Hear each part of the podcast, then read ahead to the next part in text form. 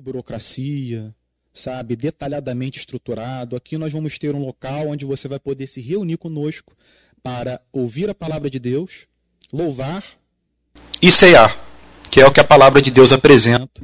Como culto, né, prescrito no Novo Testamento. Antônio Esse é o nosso boletim. Aqui você vai encontrar sempre uma reflexão, um pequeno texto que você pode ler agora ou mais tarde.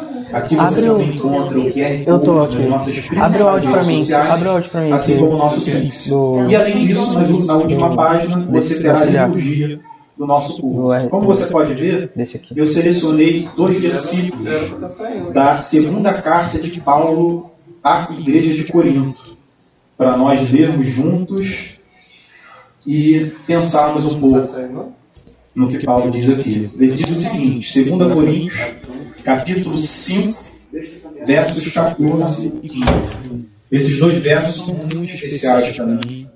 Eles já me tocaram em muitas ocasiões diferentes e, vez ou outra, me pego refletindo e lembrando deles.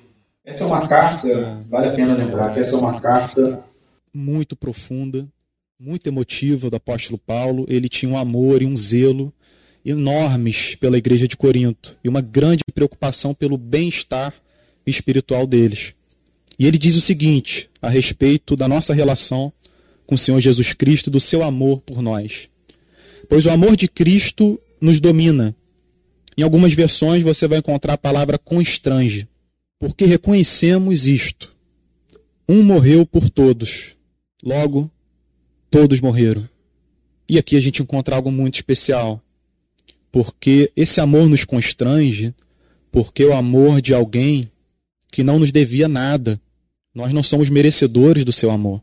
E é muito importante que a gente reconheça isso. A humanidade, ela deve tudo a Deus e Deus não deve nada a nós. Ele já nos forneceu tudo. E aqui nós encontramos o relato de que o amor de Cristo constrange os cristãos, porque os cristãos se encontram diante de um amor santo, santo, santo, derramado sobre a vida de pecadores, de gente que não merece. E os cristãos reconhecem que porque pelo fato dele ter se entregue por nós, a única conclusão lógica é a gente viver a nossa vida para a sua glória. É que esse essa uma partícula desse amor dele derramado sobre nossas vidas, vidas seja derramada em favor do próximo.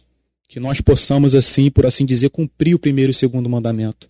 Amar a Deus com todo o nosso ser, toda a nossa alma, toda a nossa força, nossa mente, o nosso entendimento, nosso coração, com os nossos bens, com a nossa mente, com os nossos hábitos, e que isso se repercuta na vida do próximo. E ele morreu por todos para que os que vivem não vivam mais para si mesmos, mas para aquele que por eles morreu e por eles ressuscitou. O remédio do egocentrismo, do orgulho, do egoísmo é o amor de Cristo. É a única coisa que faz com que o ser humano possa viver de modo sacrificial nessa vida, de modo voluntário. Porque é bem verdade que o ser humano ele age como um rei que foi destronado. E nós exigimos das pessoas respeito, admiração. Nós exigimos das pessoas diariamente que elas nos tratem como Deus deveria ser tratado. Mas Cristo abdicou da sua glória, do seu trono, veio aqui, se revestiu de natureza humana e serviu os discípulos e deixou exemplo para nós. Ele morreu em nosso lugar. Então, olha que exemplo que o apóstolo Paulo dá aqui para que nós possamos seguir essa vida vivendo de maneira voluntária, desimpedida e compassiva com o nosso próximo. É muito difícil, eu sei. É difícil no trânsito, é difícil no dia a dia, é difícil em casa, é difícil no trabalho. E é por isso que a gente precisa dele, a gente precisa do seu auxílio, a gente precisa renovar as forças através da comunhão com ele, de uma melhor compreensão desse amor, para que isso transborde nas nossas vidas e a gente possa glorificar o seu nome. Fazer uma oração e a gente segue com o nosso culto. Senhor amado, nós somos devedores, Senhor, a tudo que o Senhor fez por, fez por nós. A sua misericórdia que vai de geração a geração, o seu amor terno, compassivo, infinito, Senhor. Que nos amou antes da fundação do mundo e que nos amará para todo sempre. Nós reconhecemos que não vivemos, muitas vezes, de maneira digna do chamado que o Senhor fez para nossas vidas. Nós reconhecemos que falta muita coisa, mas sabemos que o Senhor olha para as nossas dificuldades, para os nossos defeitos, para os nossos vícios de caráter, com misericórdia, Senhor. Nós pedimos assistência ao Espírito Santo, nós pedimos que ele nos conceda força, Senhor, vigor, vontade de viver, amor a Deus, amor ao próximo. Nós queremos glorificar a Ti. Nós queremos ser boas testemunhas do Evangelho em meio a tantos escândalos e a tanta vergonha que é feita no Seu nome nesse país, Senhor. Nesse país. Nós pedimos perdão pelos nossos pecados. Nós oramos agora em favor das pessoas que estão angustiadas, debaixo de luto, sofrimento, frustrações, dificuldades financeiras, dificuldades com seu cônjuge, dentro de casa, no trabalho, entre amigos. Pedimos a sua assistência, Senhor, porque nós sabemos que o Senhor tem o desejo de nos ver felizes nesta vida, com amor por essa vida, sabendo que ela é um dom que foi dado a nós, não para que vivêssemos arrastados, tristes, em meio a tantas reclamações, mas dando graças, Senhor, em toda e qualquer ocasião.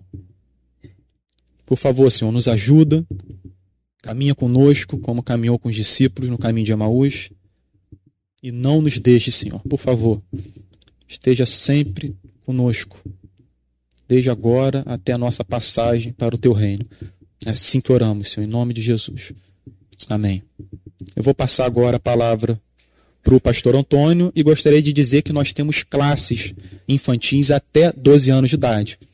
Então, se você quiser, você pode encaminhar seu filhinho, sua filhinha lá para fora, que ele vai ter uma atividade, ela vai ter uma atividade junto com outras crianças, tá bom? Meus irmãos queridos, bom dia. Olha, era para nós termos entre a abertura do culto e a minha pregação louvor. Nós não teremos nessa manhã porque esse dom é um dom que ainda Deus não concedeu à nossa igreja. Nós não temos ainda o um ministério de música. E uma decisão que foi tomada por nós antes de iniciarmos esses cultos de adoração aqui no centro de Niterói.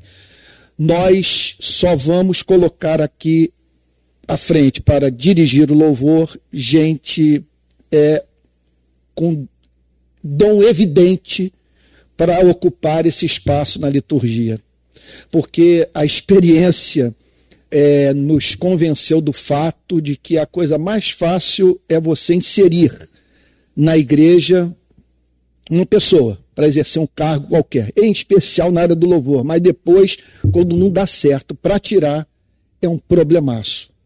E entre ter uma coisa mais ou menos e, e não ter nada, nós preferimos ficar assim e, enquanto oramos para que Deus levante esses músicos e aquela pessoa que vai nos conduzir no momento de adoração. Então eu sinto-me frustrado tanto quanto vocês por nós não termos música nessa manhã, mas estamos orando para isso e Deus haverá de nos conceder esse dom. Tá bom? Então nós vamos passar imediatamente para a ministração da palavra que será seguida pela ministração da ceia. Então, nós vamos seguir a tradição herdada lá da Igreja Betânia, dos meus eh, anos iniciais de vida cristã, que perdura, é de nós realizarmos a ceia do Senhor no segundo domingo do mês. Então, todo segundo domingo, nós teremos a ceia, ok? Então, é, eu estou desde o início do ano passado, nas manhãs de domingo, fazendo uma exposição sobre os milagres de Cristo, ou a presença do explicitamente sobrenatural no ministério do Senhor Jesus. E eu me encontro nesse momento dessa série de pregações no capítulo 24 do Evangelho de Mateus. Mateus, capítulo 24, versículo 13. Então vou pedir que você abra a Bíblia nessa passagem. E eu vou seguir o método usado por Calvino em Genebra, que consistia em leitura do versículo, comentário e aplicação. Esse é um dos métodos de pregação usados pelos pregadores das mais diferentes gerações, uh, especialmente usado por João Calvino. E ele é extraordinário porque ele mantém a igreja atenta ao texto. Ele faz com que a igreja, é, é, passo a passo, é, busque entender o, o sentido da verdade revelada. E eu penso que esse, esse é o maior benefício que essa igreja pode prestar à sua vida.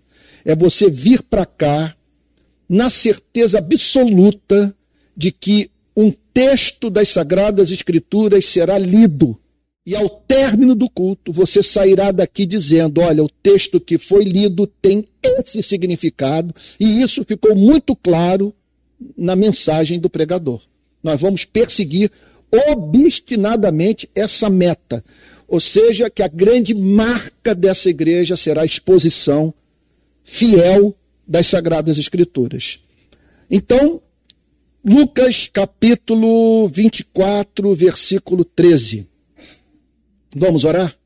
Pai Santo, nós bendizemos o teu nome por essa manhã, bendizemos o teu nome por o conhecermos e o conhecermos como Deus amável, porque uma coisa é acreditar na sua existência, outra coisa é sentir deleite no seu ser e nos seus atributos, em razão da visão das suas excelências. Senhor querido, nós pedimos nessa manhã perdão pelos nossos pecados, pelo nosso egoísmo, por todas as vezes que nos comportamos de modo diametralmente oposto ao do texto que foi usado para a abertura desse culto, Senhor. Quando, em vez de vivermos para o Senhor, vivemos para nós mesmos. Perdoa-nos, Senhor. Perdoa-nos. Pedimos que nessa manhã o Senhor aceite as nossas ações de graças, porque é evidente que muito o Senhor teve que realizar por nós, a fim de que estivéssemos aqui com saúde, vestidos, alimentados, com direito, Senhor amado, de prestarmos ao Senhor nosso Deus publicamente o culto que lhe é devido. Senhor querido, e agora que Sua palavra vai ser exposta, nós pedimos por aquela ação do Espírito de Deus, mediante a qual interpretamos fielmente a Tua verdade. Mas Tu sabes que não basta isso, Senhor. Não basta interpretar fielmente a verdade, não basta dar assentimento intelectual à verdade. A verdade tem que ganhar, tem que ganhar espaço no nosso coração. Nós temos que sentir o seu poder, a sua beleza, a sua eficácia. Por isso nós rogamos ao Senhor que haja essa harmonia entre a nossa mente e o nosso coração. Que entendamos a verdade e mais do que isso, que vejamos excelência na verdade. E que, em vendo a excelência na verdade, os nossos afetos sejam tocados, Senhor.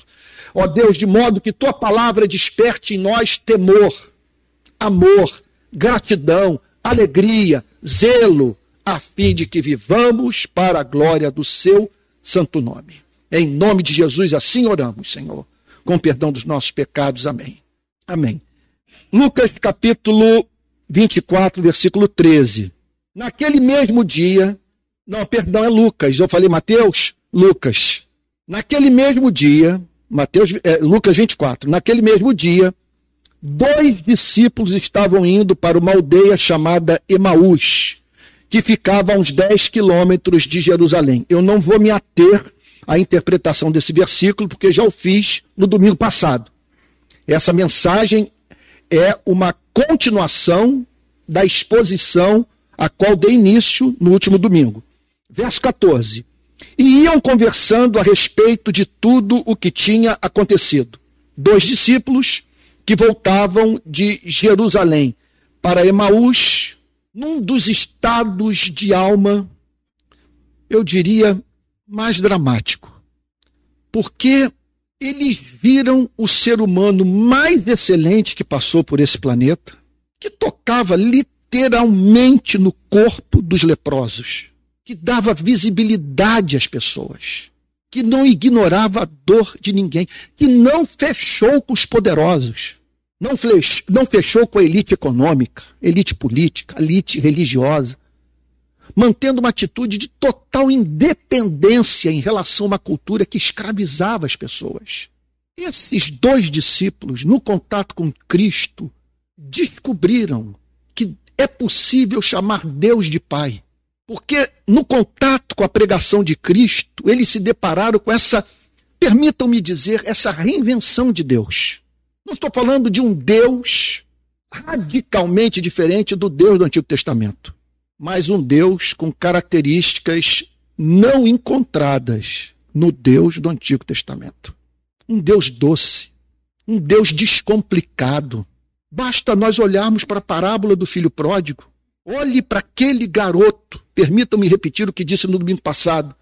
Naquela festa, depois de ter gastado toda herança com prostitutas, participando da celebração como se nada tivesse acontecido, se vocês me permitem dizer, numa tremenda cara de pau. Não pagou nada, não passou pela senzala. O irmão mais velho alucinado de ver aquele rapaz de novo no convívio com o pai, gozando dos privilégios de filho, como se nada tivesse acontecido. E Jesus olha para para os seus discípulos, para aqueles que o ouviam naquele dia, diz: E quem não tiver essa cara de pau não entrará no reino dos céus. O que, que significa crer no Evangelho? É imitar esse menino. É você aceitar a aceitação. É deixar o passado passar. É crer nesse amor incompreensível. Porque você não tem paralelo para esse amor. E nós vivemos num mundo de desempenho, de performance. E ali nós vemos o que fracassou, o que quis matar o pai, o que pediu é o uso fruto da herança antes do tempo, sendo tratado pelo pai, meu Deus, a partir de uma memória sem registro. É como se nada tivesse acontecido. É o triunfo do amor sobre o pecado. Quer dizer, se houve uma pregação como essa, não é à toa que Maria irmã de Lázaro e de Marta, desmoronou diante dele. Por que Maria, irmã de Marta e de Lázaro, banhou os pés do Senhor Jesus com suas lágrimas? Por encanto, puro encanto. Porque ela conheceu um Deus que pacificou o seu ser, que a livrou dos seus temores, que fez com que ela se sentisse incondicionalmente amada. E esses homens voltavam de Jerusalém para Emaús, meu Deus, conversando sobre o seguinte fato: esse ser humano, o mais encantador de todos, passou por duas sessões de tortura, foi surrado, moído, acusado de insurreição, submetido à pena capital, a mais cruel, a tal ponto que a legislação romana proibia que a morte por crucificação fosse prescrita para cidadão romano. Nenhum romano podia morrer crucificado. Então eles voltam conversando sobre isso. Mataram o amor, mataram a nossa esperança, mataram aquele que considerávamos um novo Davi, o libertador de Israel. Então eles vêm nesse estado de alma. Olha só, permita-me aqui abrir um parênteses. Pense você vivendo hoje uma crise de fé. Pense em você hoje, privado dessa esperança. Eu vi a minha mãe dedicar a totalidade da sua vida para os seus três filhos. Morreu no ano passado. A perda da fé significa olhar para essa dedicação como desprovida de sentido para o universo. Pense nisso. É surreal. Eu não sei como que as pessoas conseguem viver sem a esperança do evangelho. Você imagine você ter que se separar de tudo e de todos que hoje você ama sempre. E se um asteroide se chocar contra esse planeta extinguir a nossa espécie, não ter ninguém do lado de fora para chorar. Então esses homens estavam vivendo uma profunda angústia existencial. Por isso que essa é uma espécie de depressão que nós temos que levar em consideração. No meu caso, vocês me permitam dizer, essa teologia da prosperidade nunca funcionaria. Porque é bem verdade que, pela misericórdia de Deus, eu nunca me vi numa situação socialmente deplorável. Posso dizer que vivi na, durante um bom tempo da minha vida na classe média pobre, mas nunca me faltou o pão. Minhas questões, portanto, não eram pontuais. O amor da minha vida me abandonou. Ou perdi o emprego. É, fui privado de moradia. Ou não gosto da minha aparência. Minhas questões eram totalmente metafísicas. Bom, Antônio, você pode se dar ao luxo de pensar em metafísica, porque você teve suas necessidades é, é, físicas, biológicas supridas, sim. Foi o meu caso. Deus teve misericórdia de mim. Eu tive tempo para pensar. Agora, de uma tal maneira que nenhuma riqueza seria capaz de mitigar a minha angústia existencial. E permanecer naquele estado de alma seria um suplício. E eu invejaria o pobre, o destituído, que contudo fosse capaz de encontrar sentido na vida porque conheceu o evangelho de Cristo. Então esses dois homens estavam vivendo essa angústia de alma. Estavam vivendo uma experiência que eu eu acredito que eu não conseguiria sobreviver 24 horas nesse vácuo existencial, nesse mundo que não tem um Cristo. Eu já disse isso para Deus, lá no início da minha conversão. Se o Senhor não enviou o seu único filho para morrer por nós, o Senhor jamais me curará da frustração de não poder amar um Deus que deu seu único filho para minha redenção. Eu me recuso a viver no mundo sem Cristo. Sem João 3,16. Se isso não é verdade, só permitiu que uma mentira prevalecesse. Porque tu sabes que eu caí numa rede da qual nunca consegui, me, nunca consegui sair. Porque quando o evangelho foi anunciado para mim, eu não conseguia mais. Eu, eu não conseguia mais desvencilhar dessa rede. Porque a coisa se me afigurava como tão encantadora. A ideia de que no mundo no qual crianças morrem de leucemia, meninos e meninas passam fome, no tempo e no espaço, o Filho de Deus foi moído e participou do sofrimento da espécie humana. Eu disse isso para Deus. Eu quero crer. Então, a minha luta nunca foi, no início da conversão, uma batalha entre o meu espírito e o conteúdo do Evangelho, é, caracterizada pelo desejo de levantar objeções intelectuais ao Evangelho, a fim de que eu encontrasse uma justificativa para não crer. Pelo contrário, eu, eu de todo o meu coração eu desejei crer. Eu estou com Blaise Pascal quando ele diz o seguinte: no planeta obscuridade suficiente para quem não quer crer e luz suficiente para quem quer crer. Eu quis acreditar, porque até hoje, com 61 anos de idade, ninguém me apresentou alternativa melhor do que o Evangelho. Não conheço nada que atenda tão, tão profundamente as, as, as expectativas do espírito humano quanto o Evangelho. Se você me perguntasse, Antônio, por que você nunca se candidatou? Por que você não se dedica exclusivamente ao ativismo? Porque eu não sou tolo. Porque seja o sonho da direita realizado, ou a revolução do proletariado levada a cabo, e assim tudo culminando num mundo com todos com, a, com acesso à educação de qualidade, à saúde pública deficiente, a fome erradicada. Eu só me dedico profissionalmente àquilo que eu amo. Eu só faço o que eu gosto. Eu acordo de manhã e vou para o trabalho plenamente realizado. Porque eu não estou lutando apenas pelo pão. Eu estou deixando a minha marca na vida. Porque eu vivo num modelo de sociedade que me permite ser livre e me realizar na minha atividade profissional. Imagine um mundo como esse. Sabe o que significaria um mundo como esse? Significaria as pessoas livres da luta pela sobrevivência?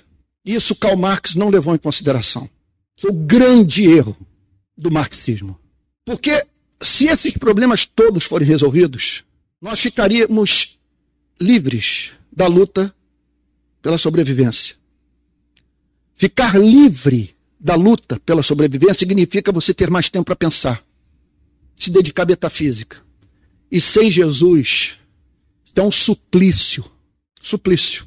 Por isso, se Deus botasse diante de mim, meu filho, você tem que fazer uma escolha: ou a ONG Rio de Paz, ou o púlpito. Sem a mínima dúvida, eu escolheria o púlpito. Porque, em primeiro lugar, aqui eu faço o que nenhuma outra instituição pode fazer. Só a Igreja de Jesus Cristo, pregar o Evangelho. E aqui eu trato do básico. Por isso que a mensagem de Cristo encanta. Porque nada é descartável. A sua mensagem nos leva às lágrimas porque ele trata daquelas questões que emergem quando três horas da madrugada o seu filho está ardendo, ardendo em febre. Quando você recebe a informação às quatro da madrugada que um sobrinho seu está entre a vida e a morte no CTI. Bom, tudo isso para nós termos uma ideia do que se passava no coração desses dois discípulos no caminho de Emaús. Nós estamos aqui perante a crise de fé vivenciada por dois homens que queriam crer. Eles estavam tristes porque o amor da sua vida havia sido torturado, posto no madeiro, morto e sepultado. Então eles voltam pelo caminho, conversando a respeito de tudo que tinha acontecido. Enquanto conversavam e discutiam, preste atenção, enquanto conversavam e discutiam, o próprio Jesus se aproximou e ia com eles. Eu me comovo até a medula quando leio uma passagem como essa. Porque se você quer crer, o mundo angelical, o Pai, o Filho, o Espírito Santo conspirarão a seu favor. E Jesus haverá de se colocar pessoalmente ao seu lado a fim de esclarecer a sua mente conturbada.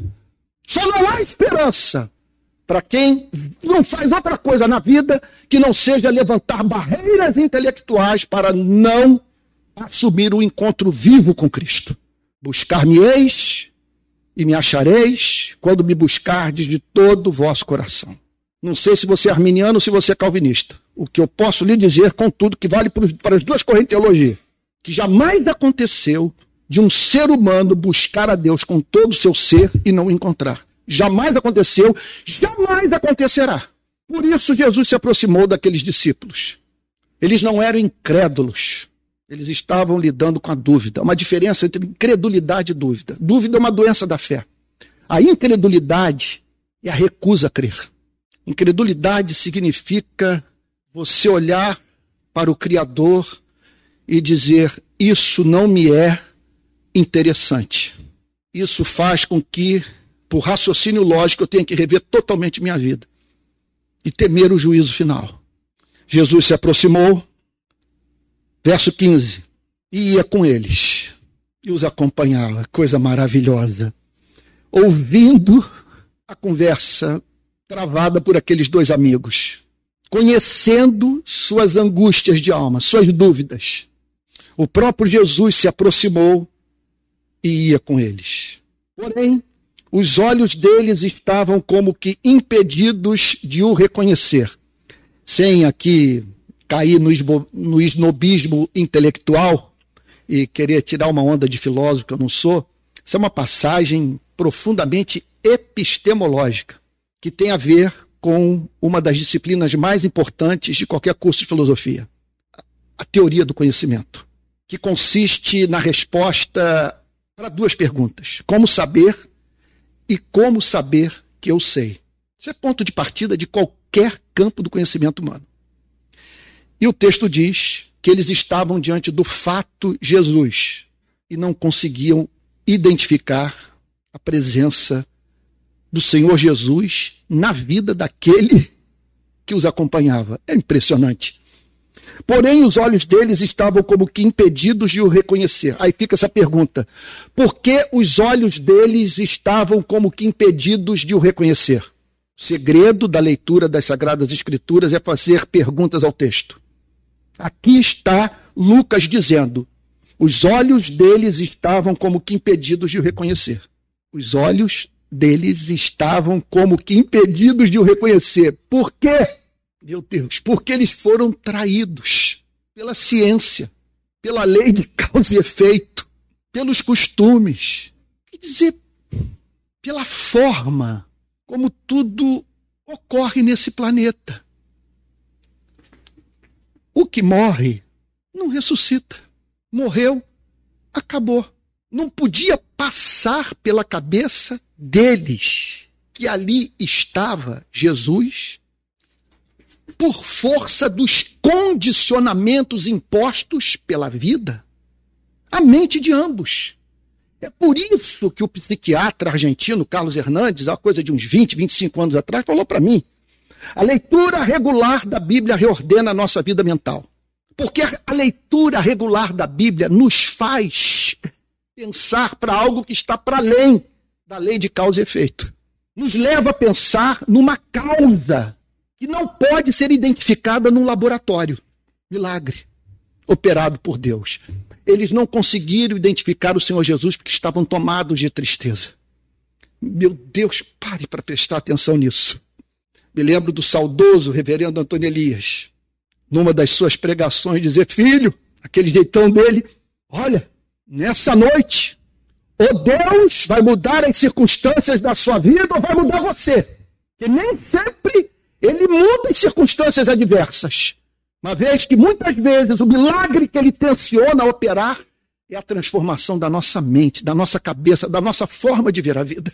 Preste atenção nisso. Eles estavam entristecidos porque a mente deles os impedia de divisar, de, de contemplar, de enxergar o Salvador, o amor, a vitória da vida sobre a morte do plano eterno de Deus sobre as ações das hostes infernais.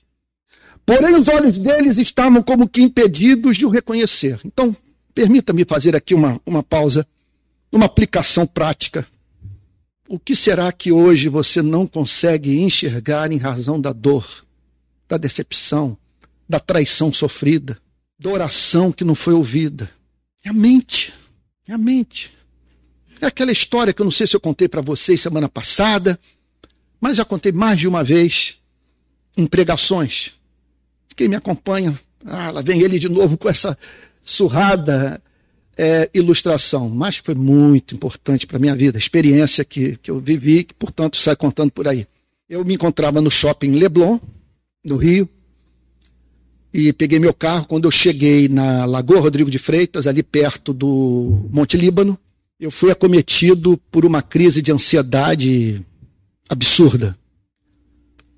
É, me veio à cabeça o seguinte pensamento: você teve uma filha temporânea, assim mesmo, aquele cheiro profundo de enxofre. Bom, é a filha que você teve com quase 50 anos, né? A diferença entre ela e o seu filho mais novo é de quase 20 anos. Sabe o que significa? Que ela vai viver muito tempo sem você, porque você vai morrer antes dela tempo de relacionamento com seus filhos vai ser maior do que o tempo de relacionamento com ela. Você vai, ela vai ficar privada de você na flor da idade, porque ela é sua filha temporânea. Eu fui tomado de ansiedade por, em razão desses condicionamentos da vida, me ver privado de oferecer para minha menina meu cuidado de pai. E fui naquele estado de alma, dirigindo meu carro pela lagoa, Passei por Ipanema. Quando eu cheguei ali no túnel Rebouças, o sinal me fez parar no Maitá. No Maitá, eu ouvi uma frase. Deus fala com presbiteriano, vocês podem ter certeza disso. Tive minha experiência pentecostal. Eu só vi assim. Eu sei. Só vi isso. Eu sei o quanto você ama. Sei o amor que você tem pelos seus filhos. E você acha que eu preciso de você para cuidar dela? E que eu não a amo também?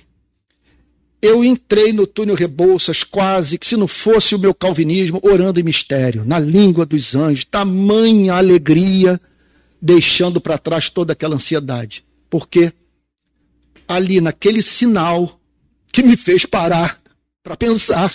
Eu passei a enxergar o que eu não conseguia ver: a misericórdia divina, a lealdade, lealdade divina. Não tem tão labrador que seja mais leal a nós do que Deus. A lealdade divina. Sua compaixão. Se ele sabe, eu não tenho com que me preocupar. Como Tim Keller declarou morrendo: se Jesus ressuscitou no final, tudo vai ficar bom. Vai dar tudo certo, porque ele ressuscitou. O texto prossegue dizendo: Então ele lhes perguntou: O que é que vocês estão discutindo pelo caminho? Essa é a apologética de Cristo. Segredo da vida cristã é nós respondermos as perguntas que Deus nos faz. E a igreja tem que aprender com Cristo. Porque muitas vezes a igreja se sujeita à pauta da sociedade e não faz outra coisa que não seja querer responder às perguntas que as pessoas estão fazendo. Mas é missão da igreja levar as pessoas a fazerem as perguntas que elas não estão fazendo, a se preocuparem com aquilo que nós preocupam. E aqui está o Senhor Jesus fazendo uma pergunta para eles: O que é que vocês estão discutindo pelo caminho? Esse é o segredo da saída de qualquer quadro de depressão espiritual. Qual é o seu problema? Qual a sua angústia? É, qual a sua dúvida? Ao duvidar da palavra, você está acreditando em quê? Ou em quem? Você já se dedicou à tarefa de duvidar da dúvida? Qual é o fundamento do seu ceticismo? Então o Senhor Jesus os chama para que eles tivessem a plena consciência da, do sentido da dor que experimentavam. O que é que vocês estão discutindo pelo caminho? E eles pararam entristecidos. Essa é uma tristeza que, para cada dez pessoas que eu conheço, nove não experimentam. É, uma é, é, é diferente. Eles não estão aqui pensando na casa própria não estão pensando no seu casamento, na sua família, no seu emprego. É uma questão metafísica, uma questão teológica, uma questão espiritual. É o que dá sentido ao casamento, ao trabalho, à vida. Então, nesse ponto, é muito importante. Eu sei que eu estou falando aqui para psicólogos, pelo menos tem uma psicóloga aqui excelente, minha, muito minha amiga. É importante que a igreja, nesse ponto, não tente usurpar o lugar da psicologia. E que ela não ceda a psicologia um centímetro. Porque essa crise de tristeza você não vai tratar no divã. Ela é espiritual, ela é teológica, ela é existencial. Não tinha remédio, não tinha ribotril que desse conta nessa melancolia. Eles careciam do encontro com Cristo vivo, que deu mata-leão na morte, que matou a morte. Era a única coisa que poderia consolá-los. E não teria também culto baseado em teologia da prosperidade para sacar esses homens da tristeza que vivenciavam. Eles careciam de Cristo, eles queriam Cristo, eles desejavam crer. Até que ponto o evangelho é pão e água para você? Eu conheço o suficiente do funcionamento das redes sociais para saber que alguns discursos meus não são úteis do ponto de vista do crescimento das minhas redes, da obtenção de fama, de visibilidade. Eu sou seguido por muitos jornalistas, por políticos. Às vezes eu vejo alguém lá postar alguma coisa, eu julgo interessante, quando eu vou lá e clico, descubro que a pessoa está me seguindo. E sei que essa pessoa saber que eu sou reformado, cristão, que não usa o cristianismo como ferramenta sociológica não é bom para mim. Eu não vou ser convidado para falar em congressos. As pessoas, os formadores de opinião, poderão me confundir como um desses fanáticos.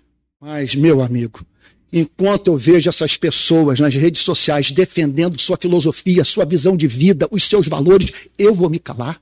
Vou usar como estratégia deixar de pregar o evangelho para ter respeito perante a opinião pública. Sem chance. Não tenho como ficar calado. Com 61 anos de idade, conheço todos os CTIs do Rio de Janeiro, conheço todas as favelas. Todo o meu trabalho político-social, especialmente quando eu participo de enterro de criança vítima de bala perdida, só tem uma mensagem que consola essas mães e esses pais. É a mensagem do Evangelho. Eu nunca deixei de pregar. Nessas horas o Estado some. Ninguém quer saber de Lula, Bolsonaro. Tudo que as pessoas querem saber qual é o sentido do meu filho morrer de bala perdida. Onde ele está? O que aconteceu com sua vida? Porém, os olhos deles estavam como que impedidos de o reconhecer. Então ele lhes perguntou: O que é que vocês estão discutindo pelo caminho? Eles pararam entristecidos. Olha, não há nada mais trágico do que um pastor, numa hora como essa, mandar essa gente para o psicólogo. Outro dia eu li num livro qualquer o autor dizendo o seguinte: que hoje os pastores estão mandando para os psicólogos pessoas com problemas que qualquer pregador puritano do passado conseguia resolver no gabinete pastoral. Porque nós estamos chamando de problema. Um, porém, chamado Cleopas, respondeu: Será que você é o único que esteve em Jerusalém? Pai, perdoa-lhes porque eles não sabem o que fazem. Aqui não sabia mesmo, não tinha ideia. Você é o único que esteve em Jerusalém, porque é evidente, você está vindo de Jerusalém. E não sabe o que aconteceu lá nesses últimos dias. Onde você estava? Você não soube o que aconteceu? A confusão toda envolvendo um rapaz de 33 anos, um nordestino, lá do sertão, lá de, de Nazaré. Você já ouviu falar em Nazaré? É lá de Nazaré. Confusão que houve por conta desse nordestino. Eles explicaram.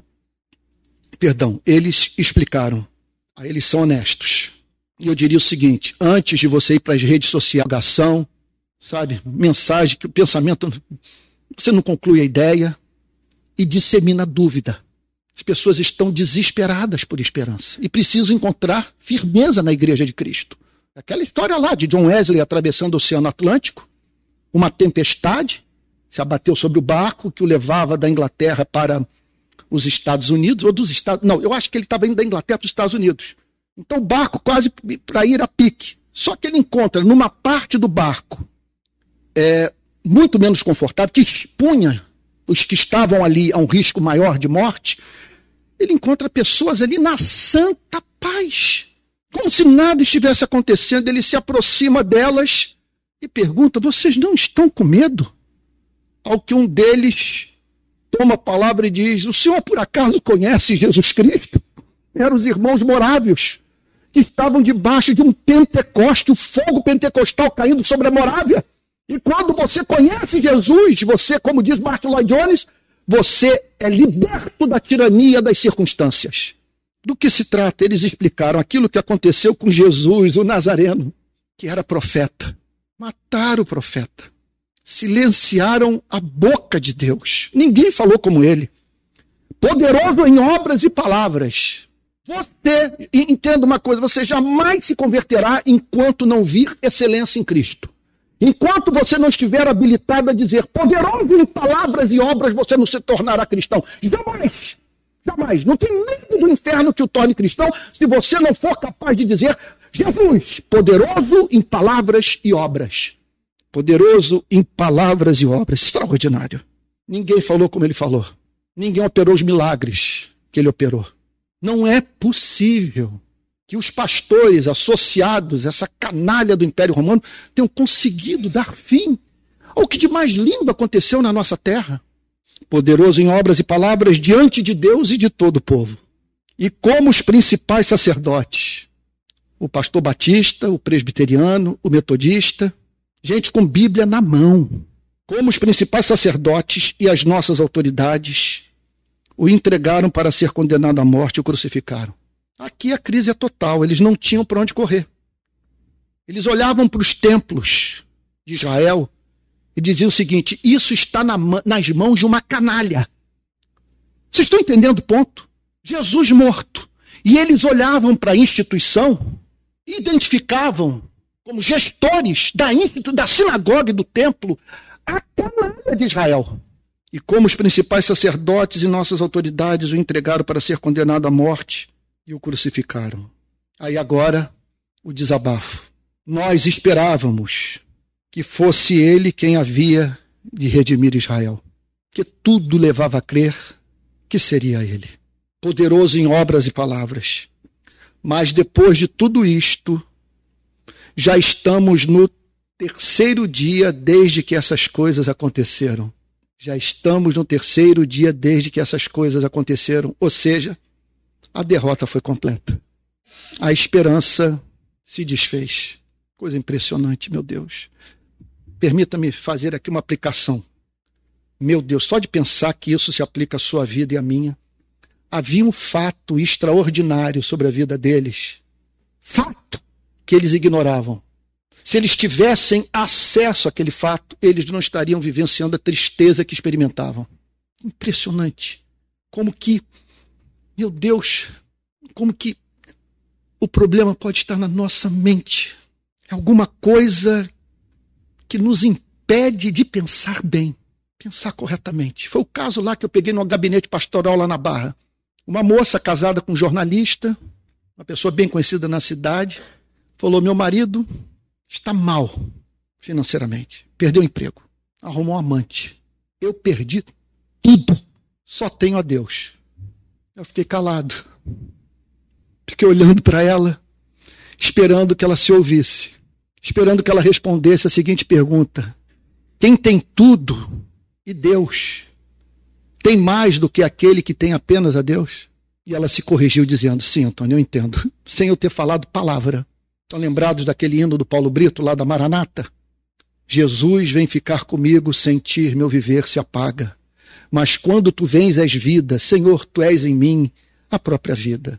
Se um dia me faltarem os amigos, se um dia em trevas transformasse a luz, então eu saberei que estás comigo, Jesus, Jesus, Jesus. Jesus vem ficar comigo, sem ti o meu viver se apaga. Mas quando tu vens és vida, Jesus, tu és em mim a própria vida. Verso 22. É verdade também que algumas mulheres do nosso grupo nos surpreenderam. Olha o que é o que, o que é você viver escravo da cultura, de traço, nesse caso específico, misógino. Que, como que eu posso confiar em mulher? E aprove a Deus tornar, como ser humano, primeira testemunha da ressurreição de Cristo, uma mulher. Então o texto diz: é verdade também que algumas mulheres do nosso grupo nos surpreenderam. Sei lá, histéricas, as mulheres não têm muito domínio sobre suas emoções, Aí nós vimos lá o desespero delas, chorando, algumas ficaram até o final da crucificação. E o desejo de crer era tamanho que elas acabaram criando uma história. Algumas mulheres do nosso grupo nos surpreenderam, indo de madrugada ao túmulo e não achando o corpo de Jesus, voltaram dizendo que tinham tido uma visão de anjos, os quais afirmam que ele vive. Como confiar num testemunho como esse? Aí eu diria o seguinte, lembrando Chesterton, que fez uma crítica à modernidade que eu julgo das mais sábias. Que nós cristãos temos que aprender a defender a nossa fé, mas também atacar, com elegância. Porque a modernidade trabalhou duro para desconstruir o cristianismo. E Chesterton percebia nos intelectuais do seu tempo a seguinte desonestidade intelectual. Vocês descartam o cristianismo sem ao menos terem parado para considerá-lo. Mulheres disseram que tiveram visão de anjos. E num mundo onde não há ressurreição, elas declararam que os anjos disseram que ele havia ressuscitado. Sinceramente, eu colaria nessas mulheres. Pediria para elas me contarem tudo. Eu ficaria do lado delas, porque eu não tenho para onde correr. Contudo, eles decidiram voltar para Emaús, não considerando aquela nota de esperança emitida por essas evangelistas por essas profetisas, por essas proclamadoras da verdade da ressurreição. Então, indo de madrugada ao túmulo, não achando o corpo de Jesus, voltaram dizendo que tinham tido uma visão de anjos, os quais afirmam que ele vive. De fato, alguns dos nossos foram ao túmulo e verificaram a exatidão do que as mulheres disseram, mas não ouviram. Teve homem que foi lá, não viu nada no túmulo, mas que isso garante? Os soldados podem ter levado o corpo dele. Então ele lhes disse: Olha o método de Cristo, olha o aconselhamento de Cristo. Eu me lembro de Martin Lloyd Jones. No seu num dos seus livros para pastores, ele diz o seguinte: olha, uma pessoa procura um pastor, o pastor precisa entender que ele é um especialista. Então vem um casal com problema do casamento. Você é pastor. Então qual é a primeira coisa que você deve fazer? é procurar saber como que está a relação do casal com Jesus Cristo. Você é pastor. A pessoa não está procurando você esperando encontrar no seu ministério o que ela poderia encontrar num bom profissional de psicologia, de psicanálise. Ela está procurando porque você é ministro do evangelho. Então, se você é ministro do evangelho, trate de modo evangélico, teológico, os problemas das pessoas que estão procurando você. Então, a primeira questão assim, é essa. Como que está a relação de vocês com Jesus Cristo? Como vocês são insensatos e demoram para crer em tudo que os profetas disseram. Uma palavra cortante. É amor. Mensagem dura, mas da parte de quem estava interessado na felicidade dos seus discípulos. Como vocês são insensatos e demoraram para crer em tudo que os profetas disseram. Foi profetizado que isso aconteceria. Não é verdade que o Cristo tinha de sofrer e entrar na sua glória? Como que a dor os impediu de lidar com o fato da morte desse Jesus de modo teológico? Vocês têm promessa para a crise que estão enfrentando. Vocês querem o Messias e foi profetizado que o Messias venceria a morte, que ele morreria e que triunfaria e que entraria na sua glória a fim de libertar Israel. E não apenas Israel, mas Israel e todos aqueles que na eternidade foram escolhidos para essa redenção. E aí, olha que coisa maravilhosa. E começando por Moisés e todos os profetas. Repito o conselho do psiquiatra argentino: leia a Bíblia regularmente. E esse exercício vai ajudá-lo a reordenar sua vida mental. Vai fazer com que você pense com categorias bíblicas, a partir da revelação de uma mensagem que você não encontra na esquina. Vem do alto, vem de Deus. E começando por Moisés e todos os profetas, ele tratou de ler a Bíblia para eles explicou-lhes o que constava a respeito dele em todas as escrituras. Foi para as escrituras. Foi para o Antigo Testamento, que era o seu livro de cabeceira. O maior motivo que temos na vida para ler o Antigo Testamento é o amor que Cristo tinha pelo Antigo Testamento. E ele dizendo: o Antigo Testamento fala sobre mim. Vocês amam o Antigo Testamento, vocês amam a palavra de Deus. E observe o que Moisés, os profetas, falaram a, a meu respeito. Eu não tenho tempo para tratar desse versículo, porque eu estou olhando aqui o horário, tem que terminar. Quando se aproximavam da aldeia para onde iam, aí eles estão se aproximando de Emaús. Emaús está lá até hoje, essa cidade existe. Quando se aproximavam da aldeia para onde iam, ele fez menção de passar adiante. Mas eles o convenceram a ficar. Olha, eu vou lhe dizer uma coisa. Conselho que eu aprendi com o grande Martin Lloyd Jones. Você foi acometido pelo desejo de orar? pare tudo e ore. Não acredite que depois de você ter lavado a louça, ter respondido aos e-mails, aquele desejo ardente vai permanecer. Todos os servos de Deus do passado testemunham a necessidade imperiosa de sempre que Jesus bater a porta, você parar tudo para atender Jesus. Porque eis que estou à porta e bato. Todo aquele que ouvir a minha voz e abrir a porta, entrarei em sua casa, cearei com ele e ele comigo terei intimidade com ele. Apocalipse 3:20. Então ele fez menção de passar adiante. Meu Deus, mas sabendo o que se passava no coração daqueles homens. O que a palavra de Deus estava operando no espírito deles. Mas ele, eles o convenceram a ficar dizendo: Olha só, esse tem um hino lindo. Eu não sei se esse hino é presbiteriano.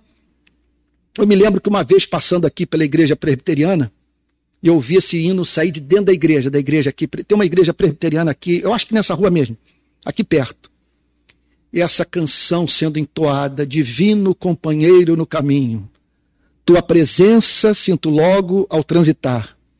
Vindo dissipastes toda a sombra, já tenho luz, a luz bendita do amor.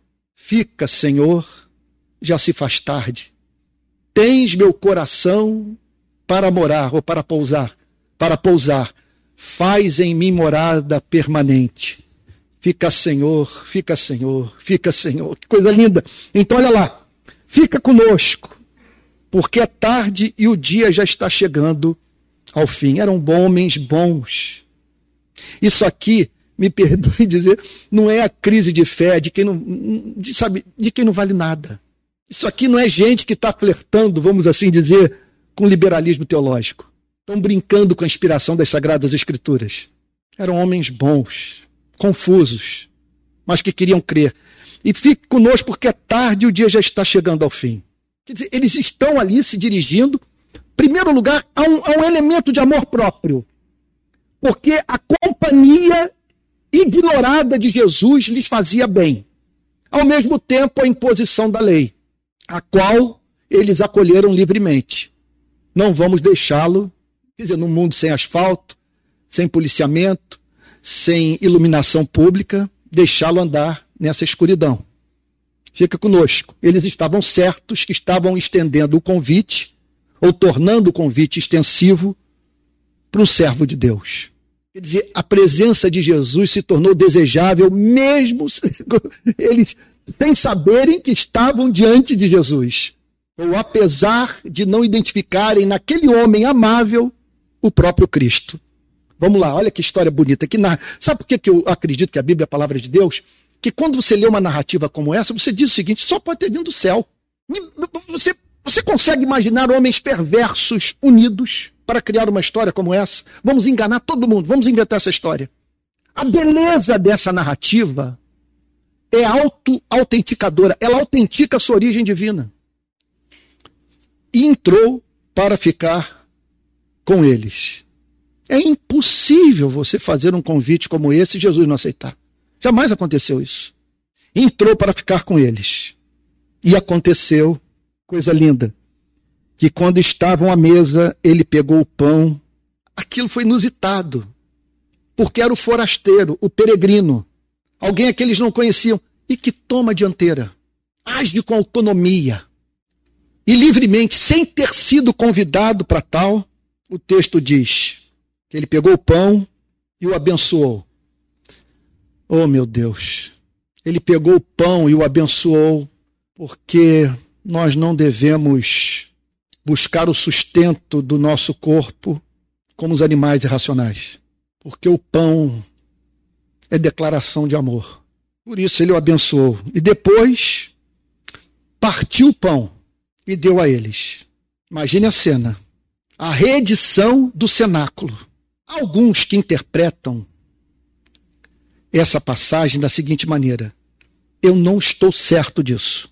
É um caminho que eu acho até belíssimo de interpretação, mas o texto não me dá essa segurança de que na hora que ele pegou o pão, eles viram e ali isso não é bonito? É bonito aberto. Eu, eu, eu, eu sou quase, eu, tô assim, eu quero crer que foi isso que aconteceu. Eu diria que é até provável, embora não, não seja suficiente para a conversão de uma pessoa. Foi o que Jonathan Edwards diz. O que que, qual é o sentido de uma visão espiritual? Você considera uma visão espiritual, diz Jonathan Edwards, uma pessoa olhar o céu aberto e Jesus na companhia dos seus anjos? Você considera isso uma visão espiritual? Jonathan Edwards dá uma resposta surpreendente. Não necessariamente. Porque na segunda vinda, Jesus virá na companhia dos seus anjos.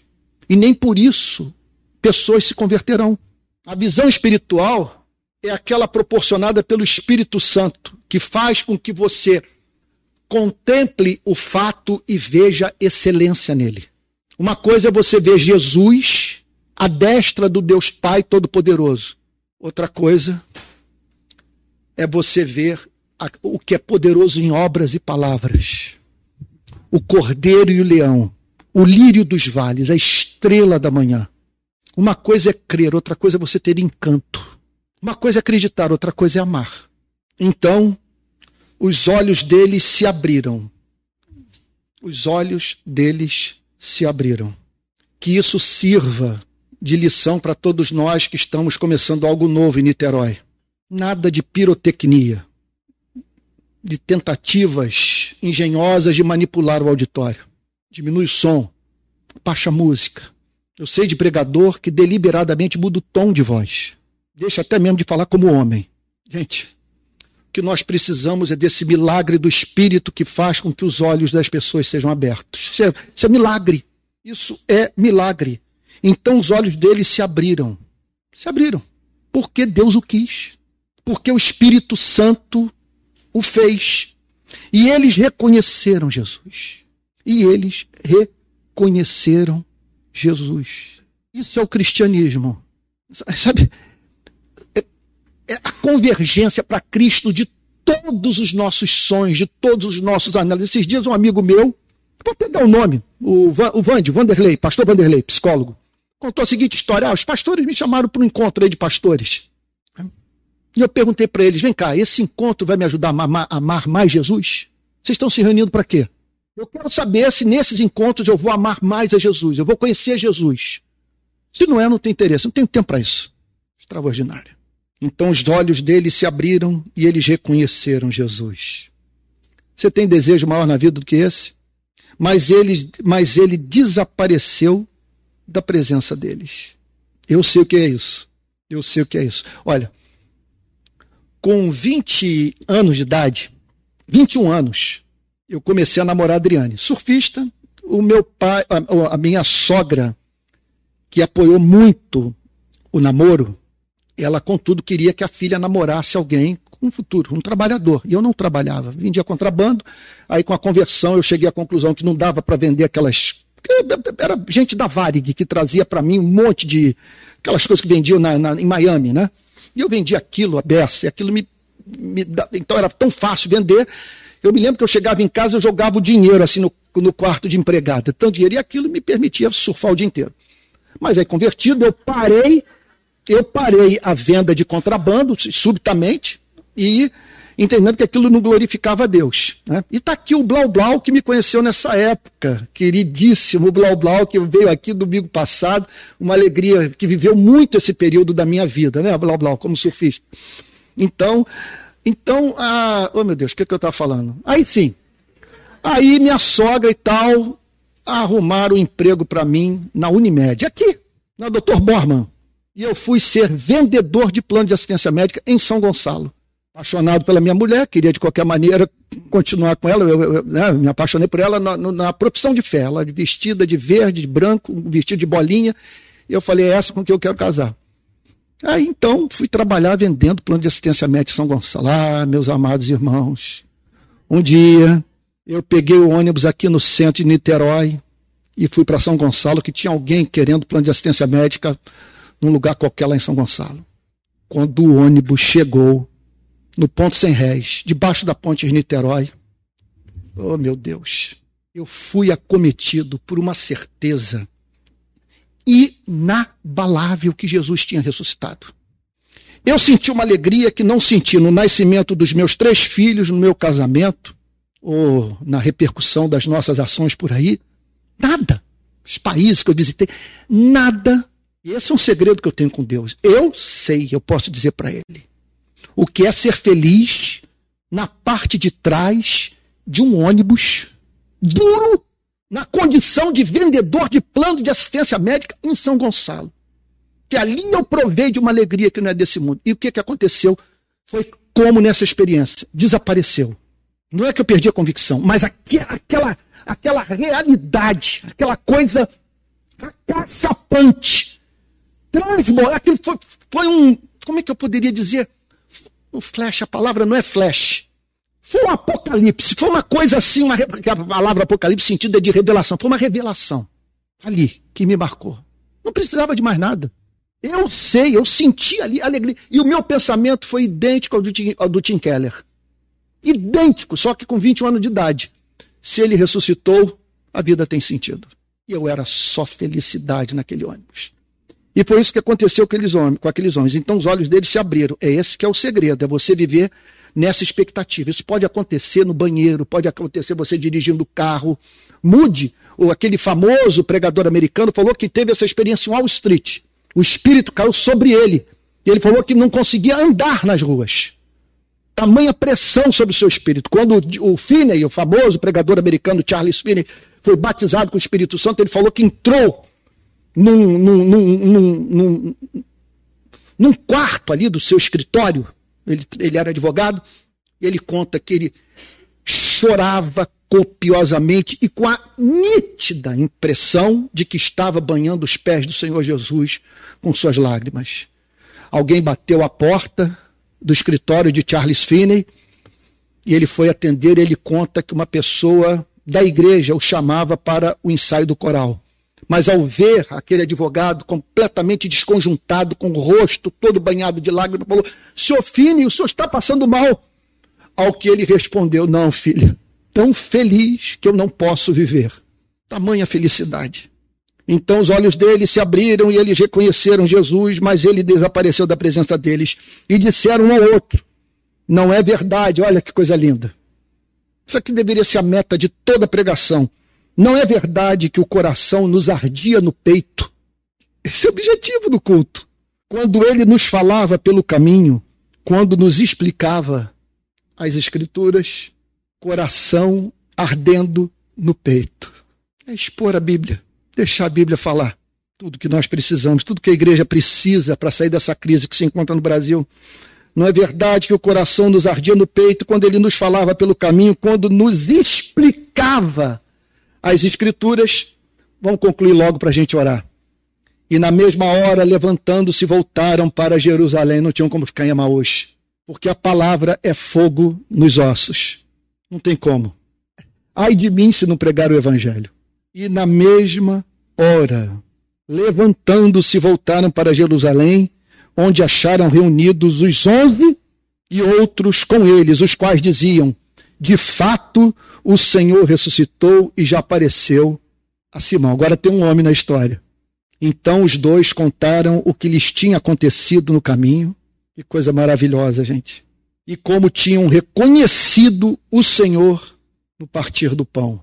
Ele se manifestou a vocês em Jerusalém, mas ele foi também atrás de nós em Emaús e se revelou pessoalmente a nós, porque o bom pastor dá vida pela ovelha. Porque ele não ama a igreja, ele ama a Liane, o Pedro, a Joana, o Antônio, o Joaquim, a Catarina. Ama seres reais. Não dá vontade de orar agora, gente? Vamos orar no espírito da velha canção? Fica, Senhor, já se faz tarde Tens meu coração para pousar, faz em mim morada permanente. Fica, Senhor, fica, Senhor, meu Salvador. A sombra da noite se aproxima e nela o tentador vai chegar. Não, não me deixes só pelo caminho. Ajuda-me, ajuda-me até chegar. Fica, Senhor, já se faz tarde. Vamos orar? Vamos nos colocar de pé?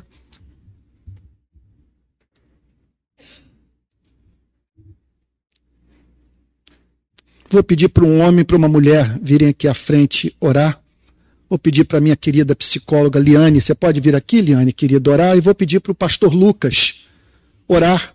E eu vou pedir aos irmãos que se juntem a Liane e ao Lucas. Olha, nós não vamos pedir ouro e prata. Nós vamos pedir a visão do Cristo ressurreto. Nós vamos pedir graça para podermos dizer: Ele ressuscitou. Tudo vai ficar bem. Vamos orar. Vou pedir para Liane, querida, orar. E depois o pastor Lucas. Jesus, querido, como a gente precisa da Sua presença com a gente, Senhor. Como a gente precisa dessa revelação, Senhor. Sim, meu Deus. Diariamente. Desse sentido, dessa Sua presença que nos aquece o coração, que nos faz arder o coração, Sim, que nos faz entender o que a gente está fazendo aqui, para onde a gente vai, Sim, que dá sentido a tudo, Senhor, que nos tira da mesmice, da bobice, da, Sim, da perplexidade desses dias difíceis, da, da coisa cinzenta da vida, Senhor, e nos leva para a alegria, para a esperança, para a luz, para o caminho que você tem, Senhor, que nos tira, Senhor Jesus, das perplexidades, das angústias, mas dá sentido até às próprias angústias, Senhor. Ó oh, Jesus, fica conosco. Tá tarde, é tarde mesmo. Os dias da sua vinda, o dia da sua vinda se aproxima, Senhor. Dá sentido para a vida de cada um aqui, Senhor. De cada um que ouviu essa palavra, Senhor. Jesus, quando você parte o pão diante de nós, tudo faz sentido, Senhor. Porque você é o pão da vida. Os nossos olhos se abrem, Senhor. Dá que a gente se alimente dessa verdade todo dia, Senhor. Aquece o nosso coração com essa verdade. Faz tudo ficar pequeno diante dessa verdade, Amém, Jesus. meu Deus. É o que te pedimos, Amém, Senhor. meu Deus. Um domingo glorioso para cada um, com essa visão, com esse gosto de andar contigo pelo caminho e de descobrir a sua verdade diante dos nossos olhos incrédulos e poder te enxergar, Jesus, como realmente tu és, tirando tudo que embaça a nossa visão, de enxergar quem realmente tu és, a beleza do Evangelho e da ressurreição, Jesus. Fica conosco assim, Senhor. Muito obrigada por essa manhã. Em nome de Jesus. Amém. Nosso amado, a sua presença é muito preciosa para as nossas vidas, Jesus. Nós amamos a sua presença, nós amamos a sua companhia e uma vida e uma vida que foi tomada por uma falta de, de propósito, de sentido.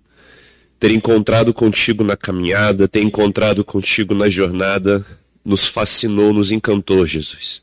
Nós amamos ouvir a sua voz, nós amamos, Jesus, o sentido que o Senhor entrega para a existência, para a vida. Deus, não apenas não apenas sentar à mesa contigo, mas toda essa caminhada e essa jornada que o Senhor vai vai aquecendo o nosso interior, vai aquecendo o nosso coração. Deus, isso tudo para a gente é fascinante, é encantador. Pela revelação do Espírito, que isso incendeia a nossa alma, incendeia o nosso coração, Jesus. Ó Deus, em um mundo, ó Deus, onde há tanta angústia, há tanta dor, há, tanta, há tanto ceticismo, há tantas dúvidas. Jesus, clamamos mais uma vez, fique conosco, Jesus. Deus, e não apenas nessa jornada, nessa caminhada que os discípulos viveram ao longo desses três anos, mas nessa profunda convicção de que o Senhor ressuscitou, e de que não se trata apenas de uma peregrinação nesse lugar, nessa terra, se trata de uma jornada eterna contigo. Então, que a nossa vida, o nosso coração incendeie de propósito e sentido na ressurreição, na Sua companhia, de que nós não estamos sozinhos. Ó Deus, e que nesse momento de noite escura, de frieza, de dúvidas, ó Deus, e que somos acometidos em diversos momentos da nossa jornada, onde a tristeza, a melancolia vem nos visitar e as tentações venha cometer o nosso coração em profunda solidão. Ó Deus, visite a nossa jornada, visite a nossa caminhada nesses momentos, ó Deus, onde Ó Deus, a dúvida vem, vem, vem nos tomar ao ponto de pensarmos que não existe um propósito. Ó Deus, que nesse momento, ó Deus, a sua presença nos encontre e o Senhor venha revelar as profecias, as escrituras, ó Deus, de que nesse universo, diz que essa, nessa infinitude de mundo, Deus, o Senhor olha para nós, o Senhor nos cruza, o Senhor nos encontra, ó Deus, e que assim o nosso coração permaneça incendiado por um amor à boa nova, por um amor ao sentido da existência, ao sentido da vida em Ti, Jesus. Nós te amamos, nós amamos, ó Senhor, nós amamos esse momento de mesa, de caminhada, e novamente, Senhor, clamamos, fica com a gente ao longo dessa semana e que não nos falte revelação que o Senhor é real. Em nome de Jesus, amém. A igreja pode ficar sentada. Amados irmãos, nós temos como hábito, no segundo domingo do mês, realizar a ceia do Senhor. Então, gostaria de chamar aqui o queridíssimo Emerson para vir nos ajudar, Fabiano. Ah, já estão posicionados. Então, tá bom. Então, os irmãos é, estão. Ah, tá bom. É, os irmãos estão conscientes do fato que o Senhor Jesus instituiu esse sacramento. É, é algo tão importante que quando os reformadores trataram de responder à pergunta: o que é uma igreja? Onde encontramos uma igreja? Eles disseram: a igreja sempre estará presente onde a palavra de Deus estiver sendo proclamada, onde os sacramentos estiverem sendo ministrados e onde a disciplina eclesiástica esteja sendo aplicada. É isso. Então, dois sacramentos Jesus deixou: o batismo e a ceia. O batismo é o ritual de iniciação, é a porta de entrada. E a ceia é a continuidade, é a dramatização daquela dependência de Cristo. Nós precisamos dele, de nos apropriarmos dele, de nos alimentarmos dele para vivermos. Então, o pão simboliza o corpo que foi moído por nós e o sangue e o vinho, o sangue que foi derramado na cruz. Então, estão aptos a participar da ceia todos os discípulos de Cristo. Se você é discípulo de Jesus, você pode participar da ceia. Tá bom? Então,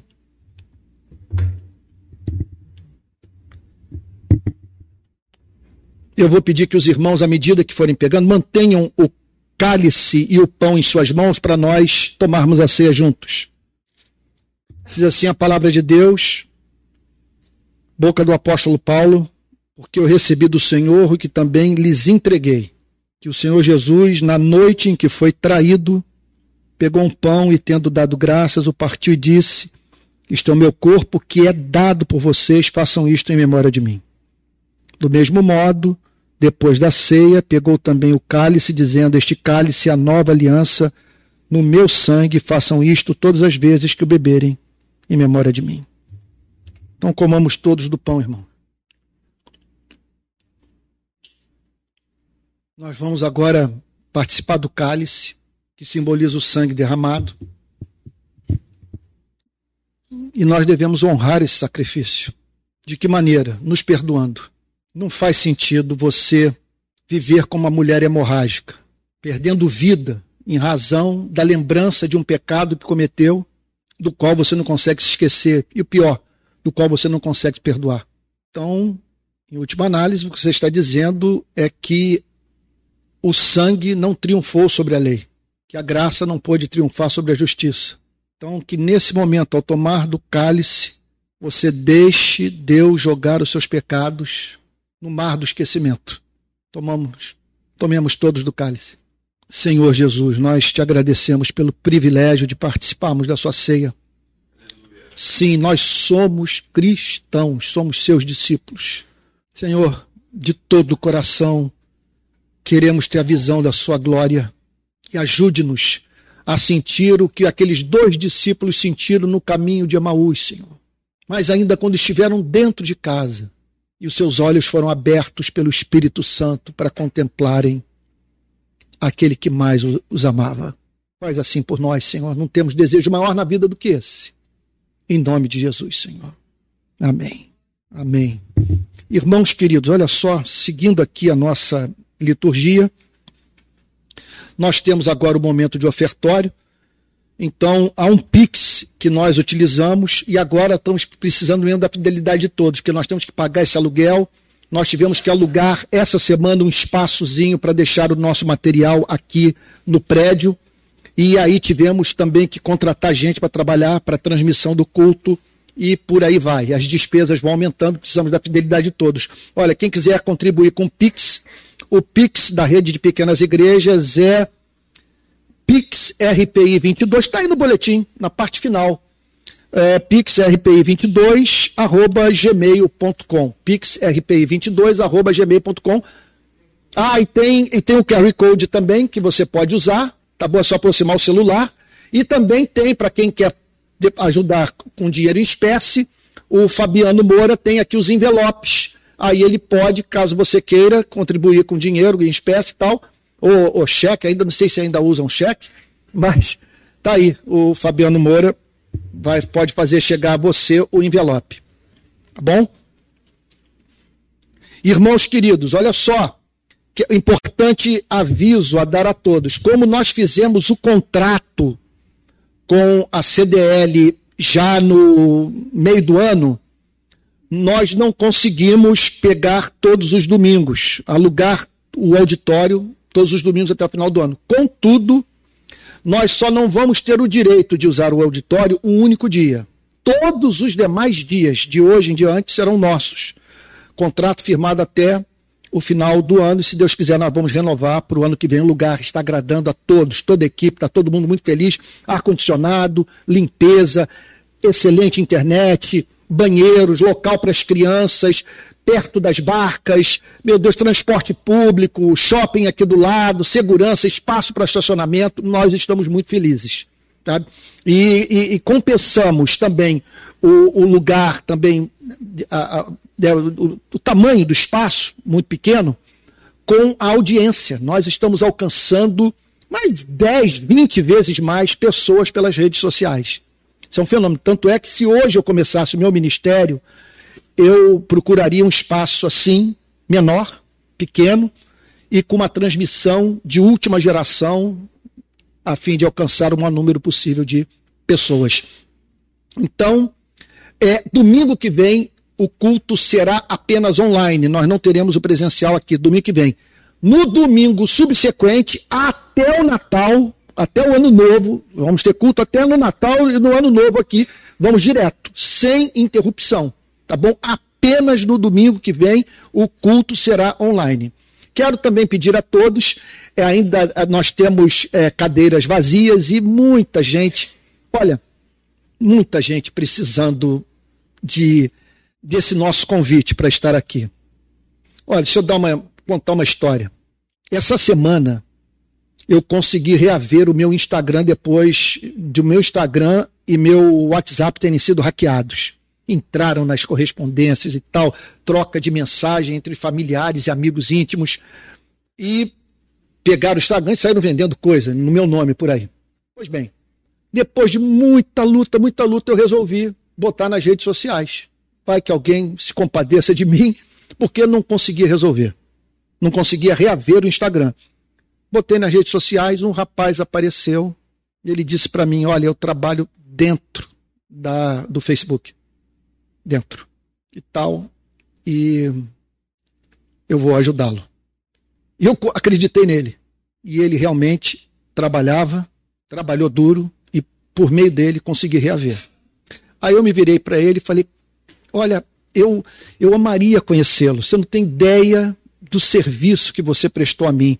Espero um dia em São Paulo nós nos encontrarmos, porque ele é de São Paulo, e para conversarmos e tal. Eu não sei se você é cristão, mas me permita dizer que Deus usou na minha vida. Ao que ele virou-se para mim e diz: Olha, eu conheci o Senhor num congresso de teologia na cidade tal, no evento tal. Mas de 2018 para cá, eu larguei a igreja e não pretendo mais voltar, em razão das alianças políticas que a igreja fez. O que tem de gente no Brasil vivendo essa experiência é brincadeira. Então nós temos que ter compaixão daqueles que nunca ouviram falar do Evangelho, que poderiam perfeitamente estar aqui hoje, conosco em comunhão, como também de irmãos nossos que estão sem igreja e profundamente feridos, decepcionados. É, eu diria que nós temos que pensar hoje nesse trabalho de, de assim não seria não seria evangelização, mas de resgatarmos esses irmãos que não acompanharam a maioria, e para essa gente hoje, vocês imaginem, dois terços da igreja, pelo menos, não tem espaço para esses irmãos. Se eles disserem é, o que pensam, eles não vão poder dar aula em escola dominical, não vão poder pregar, não vão poder, não vão ter utilidade nenhuma na igreja. Então eu diria o seguinte, que nós podemos até pensar nessa missão, alcançar essas pessoas. Não sei se eu devo contar isso, mas ah, bom, o que eu soube é de um pastor de uma determinada igreja, que devido à sua pregação, pessoas começaram a ser alcançadas por ele, por ele não ter feito parte da aliança e ter condenado publicamente a aliança. E quando essas pessoas começaram a fluir para a igreja, os membros da igreja se tornaram ressentidos, dizendo que não queriam receber essa gente na comunhão da igreja. Não queriam receber esquerdopatas. Então, a gente não pensa em alcançar os, os muçulmanos para o cristianismo? E agora, por que não começarmos uma, um trabalho que visa levar o amor de Cristo para esses? Tem um pensamento diferente né? da maioria dos evangélicos. Imagine a importância de termos um espaço como esse para essa gente. Me lembro das palavras do pastor Tel, da Igreja Presbiteriana Betânia. Ele falou: Antônio, por favor, não largue o púlpito, não largue a igreja, porque tem essa gente toda aí e que precisa de uma igreja com esse formato, nessa cabeça. Sabe? Ele não está dizendo que eu, que eu sou melhor. A ideia não era essa. A ideia era termos uma igreja para essa gente. Não apenas para essa gente, mas uma igreja na qual essas pessoas pudessem se sentir confortáveis. Sabe? É isso. Bom, vamos encerrar, vamos ficar de pé e vou impetrar a benção apostólica. O culto foi um pouquinho mais longo. Quero lhes dizer também que, repito o que eu disse no início do culto, nós não somos contra música e louvor. Nós só estamos esperando que Deus conceda esse dom à nossa igreja e que em breve tenhamos bons dirigentes de louvor. Mas uma coisa, eu quero assim, uma coisa que eu nunca tive na vida, assim, naquela coisa de você, parece que você está ouvindo ali no headphone ou no, no, no AirPod, sabe aquela coisa, né? Eu ia falar CD, né? Como se eu põe CD antigo, mas não é mais CD, né? É streaming, né?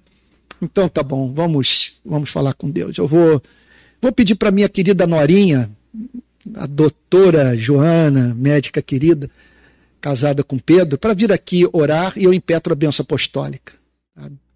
Joana é uma filha, meu Deus do céu, como eu amo. Vou pedir para Joana orar, porque também tem isso. A igreja, vocês acham que a igreja aqui tem que dar espaço para a mulher? O que, que, vocês acham, gente? Hã? Então vamos lá, Joana vai orar e depois eu impetro a bênção. Pai Santo, muito obrigada, Senhor, por esse domingo, obrigada por essa reunião, por por ter nos tirado das nossas vidas, do nosso cotidiano, da, da, das nossas preocupações e uh, para nos reunirmos aqui essa manhã para ouvir a tua palavra, Senhor. Obrigada por esse refrigério nas nossas vidas. Obrigada pelas tuas promessas, Senhor. Obrigada pelo teu evangelho, por Amém, essa por esse grande presente, Senhor, que é poder ter essa esperança diante desse mundo tão conturbado, tão triste, cheio de dificuldades, Senhor.